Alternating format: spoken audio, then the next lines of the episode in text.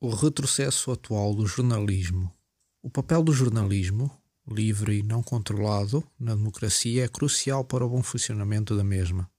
É certo que em pleno século XXI nunca tivemos uma esfera e opinião públicas tão desprendidas como agora, todavia, múltiplas falhas têm sucedido. Marcas essas que não podem ser deixadas de lado e merecem, em nome da liberdade, nem mais nem menos que a nossa atenção e, consequentemente, a nossa ação em nome das mesmas.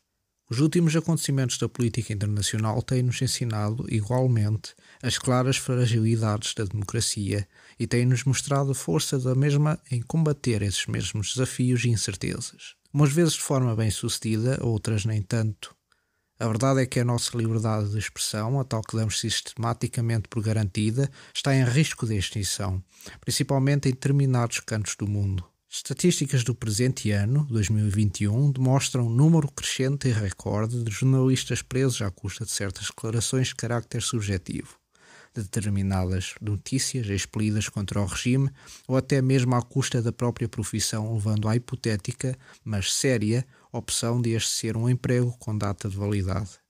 Um fenómeno destes deve-se e ao reflexo em parte do aparecimento em massa de regimes autoritários e o seu fortalecimento no mundo, levando ao acumular gigantesco de crises económicas, culturais, internas e civis e ao atentado aos direitos fundamentais a cada cidadão.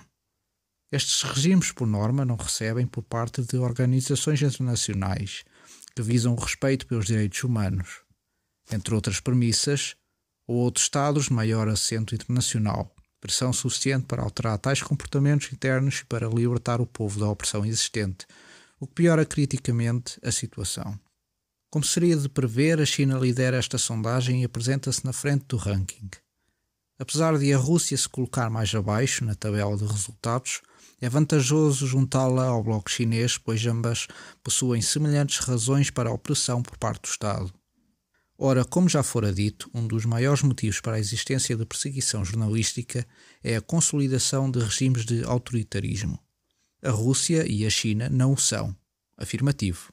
Conquanto, apesar de se esconderem por trás de uma democracia podre, não possuem quaisquer considerações para com os direitos humanos, eleições livres, onde a maioria da oposição é presa ou apresentada como desaparecida, liberdade de expressão e pensamento, separação de poderes, pluralismo político, entre outros princípios específicos caracterizadores do Ocidente democrático. Ambas são potências com características singulares de um autoritarismo, ditadura, depende da perspectiva. Apesar de não afirmarem e admitirem como tal, porquê dava aso a outro artigo. Tanto na China como na Rússia, a intolerância, intolerância é essa que já ultrapassa o próprio conceito em si, aos jornalistas deve-se à quantidade de pessoas que se opõem ao regime e ao seu representante.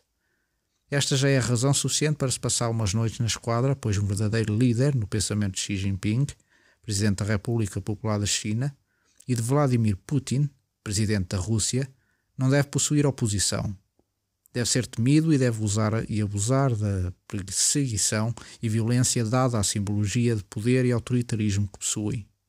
Myanmar, antiga Birmânia, é um país no Sudeste Asiático que faz fronteira com a Índia, Bangladesh, China, Laos e Tailândia. Ocupa a segunda posição na estatística, bem acima da Rússia. Ora, Há um ano atrás, Myanmar não constava sequer na lista, contudo, após o golpe militar de 1 de fevereiro e a perseguição aos meios de comunicação independentes, jornalistas e a membros da oposição, os números se dispararam. Atualmente, Myanmar apresenta-se como uma ditadura militar, um pouco diferente do que acontece na China e na Rússia, mas com parâmetros semelhantes: o da violação das liberdades, direitos e garantias e tormento a posições políticas. Após Myanmar, possuímos países como a Bielorrússia, Vietnã, Coreia, Arábia Saudita e Turquia, esta última que pretende entrar na União Europeia. Aproveitando a menção da Turquia, o mandato de Erdogan, presidente da Turquia, está assombrado pelas violações de direitos humanos, violações dos direitos das mulheres, violação da liberdade da imprensa, preguições e torturas homofóbicas, entre outras políticas que provocam o não da União Europeia à entrada deste mesmo país. O exemplo perfeito para comprovar todas as práticas realizadas no território de Erdogan foi o recente episódio com Emmanuel Macron, presidente da França. Neste incidente, Charlie Hebdo, um dos jornais de espírito crítico mais conhecidos em França, fez uma espécie de caricatura de Erdogan. Tal já é hábito para os franceses, pois nem os próprios líderes políticos capam a sátira elaborada pelos meios de comunicação. Conquanto tudo é levado com a devida leviandade, graças ao espírito democrático. Erdogan, por sua vez, ameaçou e tentou intimidar Macron. Este ranking demonstra-nos, assim, que uma das maiores essências da democracia, a liberdade de expressão, ultrapassou o estado de crise e está em perigo iminente de desaparecer.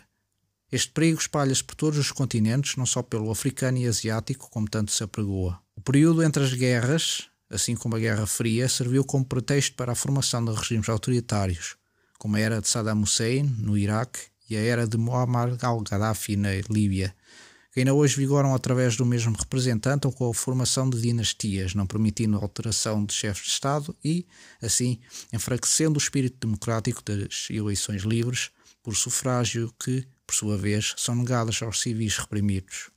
Daqui a sensivelmente um mês teremos eleições no nosso país e, por isso, devemos estar gratos a dar uso ao nosso direito. Vários povos, neste preciso momento, estão a lutar por aquilo que hoje damos por garantido e, por vezes, desvalorizamos. Pelo simples facto de me ser permitido escrever este modesto e exíguo artigo, devemos estar gratos por viver numa democracia. O jornalismo, hoje em dia, é o que nos permite estar constantemente ao corrente de tudo e nos permite criar uma opinião crítica da situação em si. Faz-nos crescer enquanto pessoas e enquanto cidadãos críticos. Essas mesmas opiniões derivadas ao nosso espírito crítico fazem-nos querer alterar o nosso mundo, mesmo que o efeito e ou a probabilidade disso acontecer seja 0.0001%. Conquanto, como diz o provérbio, a vontade muda montanhas. Em suma, a liberdade de expressão é das armas mais poderosas, daí ser reprimida a todo custo em regimes antidemocráticos ou até mesmo em regimes democráticos. A luta pela preservação deste direito deve ser constante e exaustiva que a mesma seja bem sucedida em todo o mundo e que não sejam necessários mais rankings ou que nem haja a necessidade de voltar a fazer estatísticas deste carácter. Sendo a liberdade de expressão um dos grandes pilares da democracia, não podemos nem devemos aceitar qualquer imposição que nos é feita nem qualquer contaminação totalitária que tente entrar na nossa mente. Posto isto, vemos hoje retrocessos na nossa sociedade que considerávamos já ultrapassados, limitações que ainda não foram convertidas em liberdades e marcas ditatoriais que se tornam, ao longo do tempo, cada vez mais fortes através da imposição de um único pensamento, o do ditador.